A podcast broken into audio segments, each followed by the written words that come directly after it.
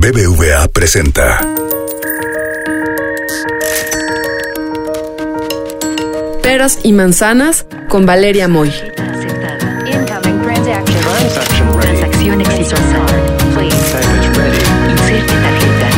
El podcast donde la economía cuenta.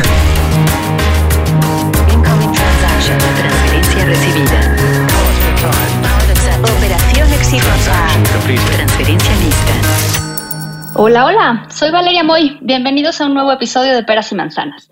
En los últimos días, en fechas recientes, el gobierno presentó, el gobierno federal presentó los avances de una iniciativa de reforma al sistema de pensiones en México. Lo presentó en una conferencia mañanera del presidente.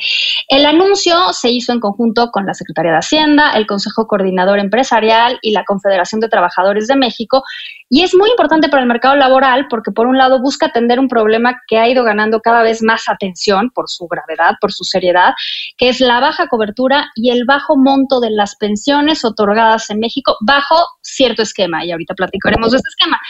Por otro lado, el anuncio calmó un poco las aguas después de ciertas declaraciones o ciertas iniciativas que se habían estado presentando que pretendían que el manejo de las afores cambiara del sector privado al sector público. En lo que se presentó en esta conferencia mañanera hay algunos puntos principales que son más o menos los siguientes. En primer lugar, disminuyen las semanas de cotización necesarias para acceder a una pensión. Bajan de 1.250 a 750 semanas de cotización. Más o menos, en términos redondos, pasamos de 25 años contemplados actualmente a 15 años. En segundo lugar, se van a incrementar las aportaciones al ahorro eh, de los trabajadores del 6.5% que se hace hoy en día al 15%. Este incremento se debe a un aumento en las aportaciones del patrón, las aportaciones patronales, que a lo largo de ocho años irán subiendo del 5.15% que aportan los patrones hoy en día hasta llegar, después de ocho años, a 13.87%. Tercer lugar, el nivel de aportaciones hechas por los trabajadores, lo que nosotros aportamos a nuestra propia pensión, no cambia, sigue siendo 1.125%. Desde mi perspectiva es muy poquito, pero ya nuestro invitado nos lo comentará después. Y en cuarto lugar, las aportaciones que hace el gobierno mantienen también su monto, que es 0.225, pero el esquema cambia y el apoyo ya no se dará de forma generalizada, sino que se concentrará en los trabajadores de menores ingresos, más o menos alrededor de hasta cuatro salarios mínimos. Para platicar hoy conmigo sobre esta propuesta de reforma, sus puntos positivos, sus puntos negativos, si es que los tiene, y su posible impacto en los trabajadores del país, me acompaña hoy Bernardo González, presidente de la Asociación Mexicana de Afores, mejor conocida como la Amafore. Bernardo, muchísimas gracias por acompañarme. Al contrario, Valeria, muchas gracias por invitarme a tu programa. En serio que es una excelente oportunidad para acercarnos con la gente, explicar más sobre el sistema de ahorro para el retiro, sobre las AFORES y obviamente sobre esta iniciativa que esperemos se presente pronto en el Congreso. Pues mira, la primera pregunta. Normalmente usamos este dato, ¿no? Donde decimos que el 34% de los trabajadores en México, o más bien solo el 34% de los trabajadores en México, pueden acceder a una pensión.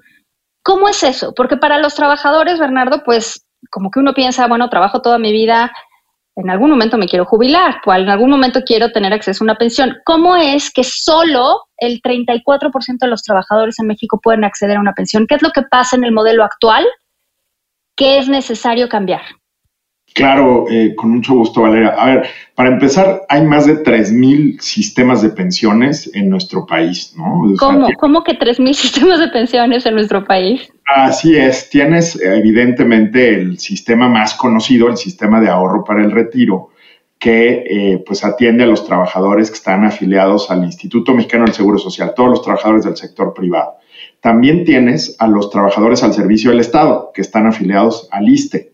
Eh, y esos, ese, ese, sistema, digamos, se modificó, pues desde el 92 se creó el sistema de ahorro para el retiro y en el 97 se crean las AFORES y atienden a, toda esto, a todos los trabajadores que, que te acabo de platicar. Pero además hay sistemas de pensiones a nivel estatal, municipal, las universidades públicas, las universidades estatales, los bancos de desarrollo, eh, las empresas productivas del Estado. Entonces, hay muchísimos regímenes. Entonces, cuando hemos oído decir, oye, la perspectiva es que solo el 30% de los trabajadores logren una pensión, nos estamos refiriendo a los trabajadores del IMSS y del ISTE. Ah, esa aclaración es muy importante, porque eso no quiere decir que no tengas acceso a otra pensión, a otro sistema, pues. Claro, y además no son excluyentes, fíjate, esa es una cosa que, también...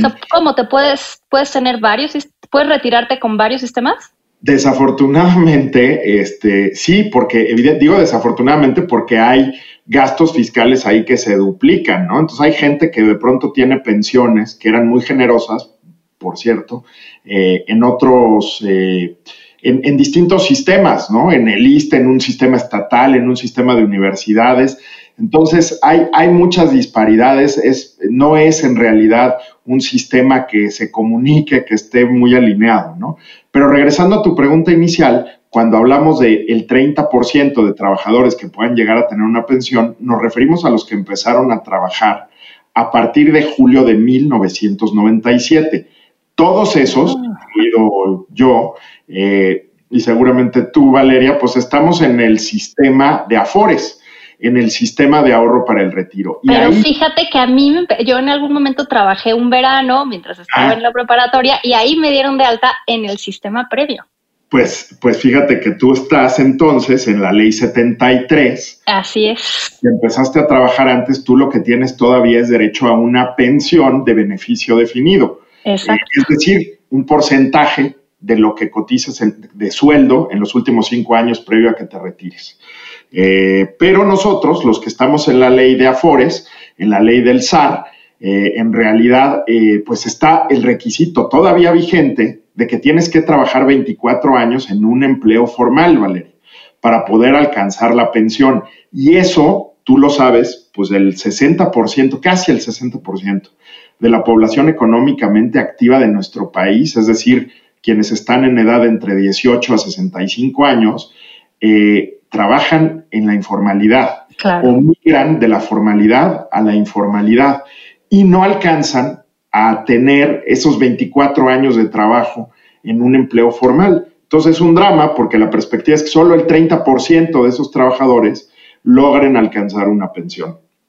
Y la otra cosa que también es dramática, pues es que el nivel de contribuciones de ahorro obligatorio que va a tu Afore y que también recaude el IMSS o el ISTE, pues es muy bajo. En el caso del IMSS es 6.5% del sueldo. Y en otros países, Valeria, ese, ese porcentaje es mucho mayor de ahorro, ¿no? Anda por ahí del 15% en promedio para los países de la Organización para la Cooperación y el Desarrollo Económico. Entonces, la perspectiva es que si ahorras y metes poco dinero a la alcancía, pues evidentemente cuando la rompas no, no va a ser... Sí, va a tener poquitos pesos, punto, no hay más. Es correcto. Entonces, esta reforma justamente que se presentó la semana pasada tiene muchas virtudes en el sentido de que pone al trabajador en el centro de esta reforma por primera vez, porque hay que decir que la reforma de 97 mucho estaba enfocada a resolver un tema fiscal, de crisis fiscal, que el, el gobierno mexicano no iba a poder pagar o seguir pagando estas pensiones tan generosas que van a tener gente como, como tú cuando se retiren, este, Valeria, por... Sí, yo sé, yo lo sé. Eh, pero que no era sostenible, ¿no? Porque cada vez para poder pagar estas pensiones, primero necesitas tener una población de jóvenes muy grande, manteniendo a los que se van retirando y tú sabes que en términos de nuestra demografía, pues cada vez vamos a ser más eh, adultos llegando a la edad de jubilación que jóvenes trabajando. Y también, pues que hay que decirlo, y esto tú lo has comentado muchas veces, Valeria, y análisis que, has presentado, pues la administración de los recursos en el largo plazo por los gobiernos, no solo el de México, sino en general en el mundo, no son muy buenos. Eh, y bueno, esa, esa esas condiciones dieron pie a este sistema de ahorro para el retiro en el que administradores privados como las AFORES nos hacemos cargo de guardar el dinero de los trabajadores, de invertirlo correctamente y pagarles, eh, devolverles ese ahorro para el retiro cuando llegan a la edad de jubilación. ¿Qué busca esta reforma? Mejorar tanto el monto de ahorro obligatorio, tú lo describiste muy bien, pasar del 6,5% al 15%, que es lo que ocurre normalmente en todo el mundo, y estar con un requisito más ad hoc o más acorde con la realidad de nuestro mercado laboral para poder tener una pensión, que son 750 semanas o 15 años. Ahora, normalmente mencionas que en el mundo, o como quizás en los sistemas a los que nos queremos parecer, se aporta el 15%. ¿Quién aporta ese 15%? Porque es distinto. O sea, es distinto si lo aporta el patrón, el trabajador, el gobierno. ¿Quién en México es tripartita, tenemos estas tres partes, ¿no? Nosotros los trabajadores, el gobierno con un porcentaje muy pequeño y el patrón. En los modelos que queremos emular, o que nos gustaría tratar de parecernos eventualmente a un sistema de ese estilo, ¿Cómo son las aportaciones? ¿Quién da qué? Fíjate que hay, que hay que decir algo porque nuestro sistema, a pesar de que sí se inspiró en el sistema chileno y, de otros países para tener cuentas individuales, la verdad es que tiene muchas particularidades, ¿no? Y más a partir de esta administración donde se hizo o se elevó a rango constitucional el tema de la pensión universal. Eh, aquí lo que tenemos nosotros es eh, una una contribución, digamos, de, de, seis y medio, el ideal para poder tener una tasa de reemplazo de alrededor del 50%, eh, eso implica que tengas que hacer un ahorro mensual del 15% de tu sueldo. Por eso el estándar internacional es ese. Eh, y es a lo que quisiéramos aspirar, ¿no? Eh, ¿Qué quiere decir? Que cuando la tasa de reemplazo, que cuando te retires, Valeria, la proporción de tu pensión, o sea, si tú dividieras el monto de tu pensión entre tu último salario, ahí estás obteniendo la tasa de reemplazo. Y lo que dicen los estudios es que debería de ser por lo menos del 50% de lo que ganabas cuando estabas activo. También hay que tomar en cuenta que cuando nos retiramos, pues los gastos también disminuyen siempre que tengas cobertura de salud, ¿no? Claro, porque si no, se incrementan porque si no serían mucho más altos, claro. Pero en términos de, gasto corriente, gasto diario, eh, pues baja respecto de alguien que tiene, pues, no sé, 40 años, hijos chicos, etc. Entonces, bueno, ¿qué, pasa con, este tema eh, en México? Que nosotros tenemos un sistema que tiene varios pilares. Tiene ya una pensión universal para todas las personas que tengan trabajo formal o no eso ya es independiente. ¿Que le va a costar muy caro al gobierno mexicano? Sin duda, eh, porque además no está focalizada esta pensión universal en los que, en los que más lo necesitan, sino es generalizada. Segundo pilar, tienes estas eh, cuentas individuales a las que tú vas aportando dinero de manera tripartito, eso es importante en México, es el gobierno, las empresas y los trabajadores quienes ponen dinero al ahorro obligatorio.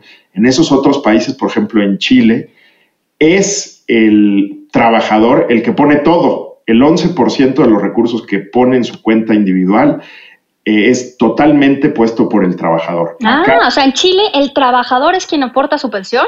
Así es. a ver, y déjame, déjame, me voy a colgar de ese punto. ¿No crees, eh, y, lo hago un poco como abogada del diablo, ¿no crees que ¿tendríamos que aportar más a nuestra pensión? O sea, ¿no crees que le estamos pasando toda la carga al patrón? Yo creo que absolutamente deberíamos de contribuir más porque eh, creo que los niveles son muy bajos, pero lo que también es cierto es que los salarios en México han estado históricamente bajos y apenas recientemente han empezado a crecer de nuevo. Eh, y, y sí es cierto que es difícil de pronto pedirle a alguien que vive pues al día el que se le quite una proporción mayor de su sueldo para aportar para un ahorro para el retiro, cuando antes estábamos acostumbrados a que ese sistema fuera más bien solidario, en el que, como decíamos antes, los que estaban trabajando mantenían a los que se retiraban. Eh, yo creo que sí, sí debería de haber una contribución mayor, también para que haya mayor sentido de propiedad. Ese es un poco el tema, un mayor sentido de propiedad y de responsabilidad, de, pues nos tenemos que preocupar, eh, nos tenemos que ocupar por nuestra propia pensión. Absolutamente de acuerdo contigo, eh, pero creo que hay en este esquema de cuentas individuales, de afores, existe la posibilidad de que quien tenga disponibilidad de ingreso pueda poner ahorro voluntario en la FORE y tener una mejor pensión. Quien no, pues el mínimo estándar lo define la ley, pero la ley en nuestro país, la definición era tremendamente eh, baja, yo te diría del 6.5 y, dejando mucho mucho a deber, eh, sobre todo para poder tener pensiones mejores, ¿no? Ahora, esto de las, eh, del cambio en las semanas, de 1250 a 750 semanas, esto no significa que una vez que tengas las 750 semanas vayas y cobres tu cheque, significa que disminuyen las semanas, pero tienes que esperarte a tener 60 años, ¿no? Tienes que eh, tener la edad de jubilación, exactamente, no, no basta con que tengas estos años. Eh, y ahí lo que va a pasar es que cuando tengas 60 años por, por cesantía o 65 por vejez, dependiendo de cómo solicites la pensión, lo que va a hacer el gobierno es va a decir, a ver, tú acumulaste tanto dinero a lo largo de tu vida laboral eh, y hay una pensión mínima garantizada, que ese es otro de los pilares importantes de nuestro sistema. Esa es una pensión o es un beneficio definido, Valeria, que no que no tiene relación con lo que aportas, ¿no? Exactamente. Este, más bien, se hace una comparación de, la, de lo que sería la pensión mínima garantizada, que al día de hoy es eh, aproximadamente el 80% de un salario mínimo mensual, y lo comparan con lo que te tocaría de pensión si todo lo que acumulaste a lo largo de tu vida laboral lo volvieras una, una mensualidad, ¿no? Si ese monto es menor a la pensión mínima garantizada, el gobierno dice, yo me quedo con lo que aportaste a tu Afore porque yo te voy a pagar la pensión mínima garantizada, que es un poquito más de lo que tú acumulaste. Si tu pensión es superior a la mínima garantizada, si tu ahorro para el retiro es mayor a la pensión mínima garantizada, entonces te llevas ese monto, pero en una mensualidad para que sea tu pensión. Eh, y ese cálculo, pues evidentemente es, es positivo porque la medida en la que tú ahorres más, pues tendrías una mejor pensión. Pero de todos modos, el Estado mexicano te garantiza que al menos tengas esa pensión mínima garantizada que te ayude a eh, pues tener una calidad de vida, calidad de vida mínima que le sumas la pensión universal que se acaba de introducir. Eh, pero esta reforma, fíjate que tiene varias cosas buenas. Por un lado, te disminuye el número de semanas. Eh, efectivamente, como decías, tienes que llegar a la edad de jubilación, pero también te incrementa eh, lo que vas a estar ahorrando y también aumenta el monto de la pensión mínima garantizada. Te decía que hoy es 0.8 salarios mínimos o el 80% de un salario mínimo. La idea es que como se va a estar ahorrando más, la pensión mínima garantizada también pueda crecer y sea 2.2 veces el salario mínimo. Eh, entonces ¿Esto también es en un lapso de 8 años? Eso es de manera inmediata. De eso es inmediata. O sea, en cuanto se apruebe, pasa. Correcto, correcto, Valeria. Ok, ahora, normalmente, o sea, cuando hablamos de mercado laboral y pensiones y demás, no podemos obviar el elefante en la sala, que es la informalidad en México, ¿no? Más de la mitad de la población ocupada lo hace de forma informal. Para, y para quienes nos estén escuchando, hay que recordar que de forma informal no se refiere únicamente a tener un puesto de comida en la calle o a no pagar impuestos. Está relacionado más bien con la afiliación que tienes o no con el seguro social. Entonces, cuando en México hablamos del mercado informal, del mercado laboral informal, es aquel que no tiene un vínculo laboral reconocido por su patrón a través del pago de las cuotas a la seguridad social. Entonces, en México las cifras son muy grandes, tenemos alrededor del 57%, 56% de la población ocupada lo hace en el sector o de forma informal. Y entonces, una de, las quejas del sector formal incluyendo muchos académicos que estudian estos mercados, es que la formalidad en México es caro. Es decir, para un empresario o para una empresa, formalizar a sus trabajadores es caro porque la carga social, o sea, el pago de impuestos y cuotas, le sube el costo a la empresa, mientras que se por decirlo de alguna forma, se subsidia o se beneficia al informal que pues no tiene por qué eh, tener este pago de cuotas. Lo que estamos haciendo con esta reforma, lo que se pretende hacer con esta reforma, incrementará un poco más esta carga social. ¿Cómo ves tú? O sea, ¿existe la posibilidad de que se encarezca todavía más el empleo formal y que de esta forma motivemos o incentivemos más la informalidad? ¿O qué vamos a hacer para que esto no suceda? Claro, eh, Valeria. Mira, sí fue una preocupación, evidentemente, más porque fue el sector privado el que con un sentido de responsabilidad social anunciaron y, logró Carlos Salazar, que es el presidente del, Consejo Coordinador Empresarial, lograr un gran acuerdo con todos los empresarios para que sea la iniciativa privada la que haga el incremento de las contribuciones, lo dijiste tú al principio, de forma gradual. Sí existe esa preocupación y un poco en el diseño, en, el estirador con, con Hacienda, parte de lo que se vio es que, dado que la mayor parte de los trabajadores, casi el 90%, eh, ganan menos o hasta cinco salarios mínimos, que lo que se tratara de hacer es concentrar el apoyo del gobierno, que es la cuota social y el 0.225 que le paga a todos los trabajadores, concentrar esos apoyos en los trabajadores de uno a cuatro salarios mínimos, de manera que pudieran llegar más rápido al 15% y que esos no les cuesten a los trabajadores, perdón, a, la iniciativa privada, a los empresarios, que más bien sea eh, la iniciativa privada la que pague los incrementos al 15% de quienes ganan más de cinco salarios mínimos, de cinco salarios o más. Eh, y, con esto se espera, evidentemente, que, pues, dado que la mayor parte de los trabajadores están en esa sección, pues no haya un efecto a la informalidad. Ahora, de algunos estudios que nosotros hemos visto que se han hecho, cuando tienes tan, tal nivel de informalidad en la economía, casi dos terceras partes, Valeria, pues evidentemente ya un incremento a la... A la, ya es marginal. Exactamente. Y por otra parte, eh, algo que sí es muy importante decir es que en México, el nivel de contribuciones sociales eh, es bajísimo en comparación con otros países, ¿no? Además del deteriorado salario mínimo, la verdad es que sí es de alabar el compromiso que encabeza Carlos Salazar con el sector privado de asumir este toro por los cuernos y decir, a ver, no podemos seguir así. Creo que es un reclamo mundial, eh, Valeria, además, que en este momento se requiere más responsabilidad social pues, del empresariado, del sector privado. Sin duda. evidentemente a las pequeñas y medianas empresas, que además en México le dan empleo al 70% de la población. Sin duda. Ahora, hay un tema que a mí me preocupa mucho y es la edad de retiro. Bueno, es la edad, punto. Y ya en términos más específicos para, para el tema del podcast, es la edad de retiro, que son 60 años.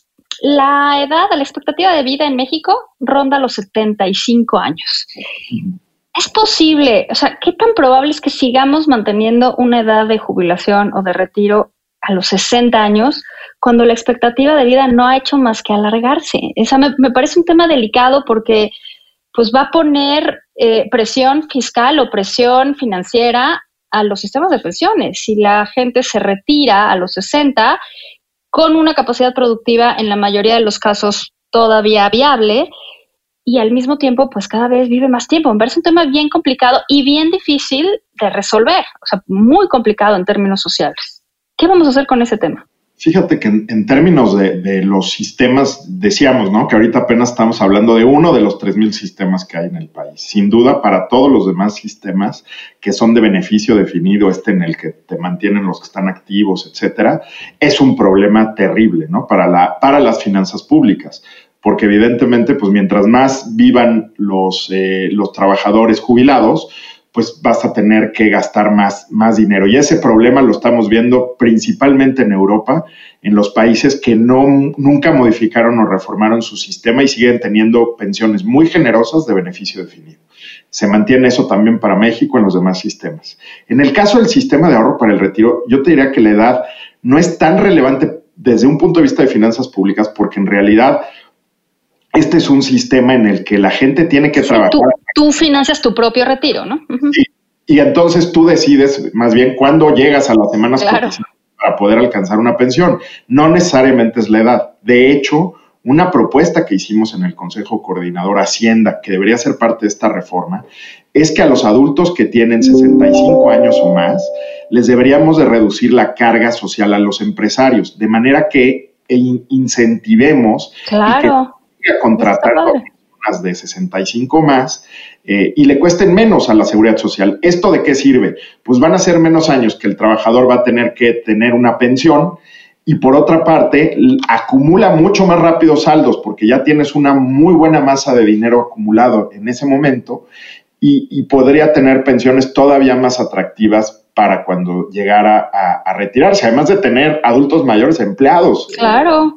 útiles, ¿no? Para la sociedad. Claro. Bueno, la última pregunta, Bernardo. ¿Qué sigue? ¿Cuál es el proceso legislativo? ¿Qué podemos esperar? Pues mira, ojalá los legisladores de este país vean los beneficios de esta reforma creo que sí atiende y logra, es un gran acuerdo nacional que hace mucho no veíamos en nuestro país. Ojalá se presente, bueno, lo que comentó el consejero jurídico es que estaría en estos días llevando la iniciativa a ser presentada a la Cámara de Diputados como Cámara de Origen y que se estaría discutiendo durante el mes de septiembre, eso lo dijo Mario Delgado y eh, tanto el, y el senador Monreal, que son los eh, líderes de las bancadas de Morena en, las, en, el legislativo. Eh, esperemos que se pueda discutir en septiembre y que no se mezcle toda esta discusión con el paquete económico que seguramente Híjole, sí. Eh, y bueno, pues sería una muy buena noticia porque en el momento en que se publique, Valeria, como dijiste, de manera inmediata en su publicación, ya los trabajadores que tengan 750 semanas podrían acceder a la pensión y obviamente cumpliendo con la edad de retiro. Eh, lo cual pues sería muy bueno. Esperemos pues, que... ojalá que eso suceda y que suceda pronto. Correcto, Valeria, de acuerdo. Bueno, pues una vez que se presente y una vez que se discuta y una vez que se apruebe, platicamos para ver en qué quedó finalmente, para ver cómo quedó la letra chiquita, si es que hubo letra chiquita diferente a lo que se presentó hace relativamente poco. Y platicamos, Bernardo, ¿te parece? Encantado de la vida, Valeria. Muchísimas gracias por invitarme a tu programa otra vez. No, encantada, encantada de tenerte. Muchísimas gracias. Gracias a todos. Hasta la próxima. BBVA presentó.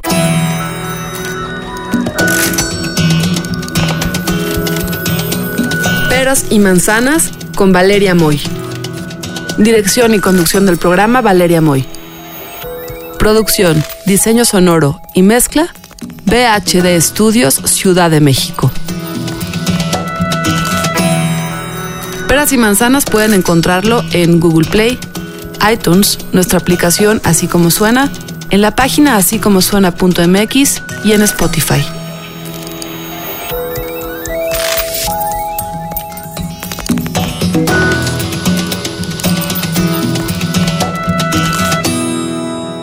Gustó Peras y Manzanas? Escucha todos nuestros demás podcasts. Puedes escuchar las historias que hacemos en Así como suena puedes reírte con Gis y Trino en La Chora Interminable. Búscanos en así como en Spotify, en iTunes y en Google Podcast.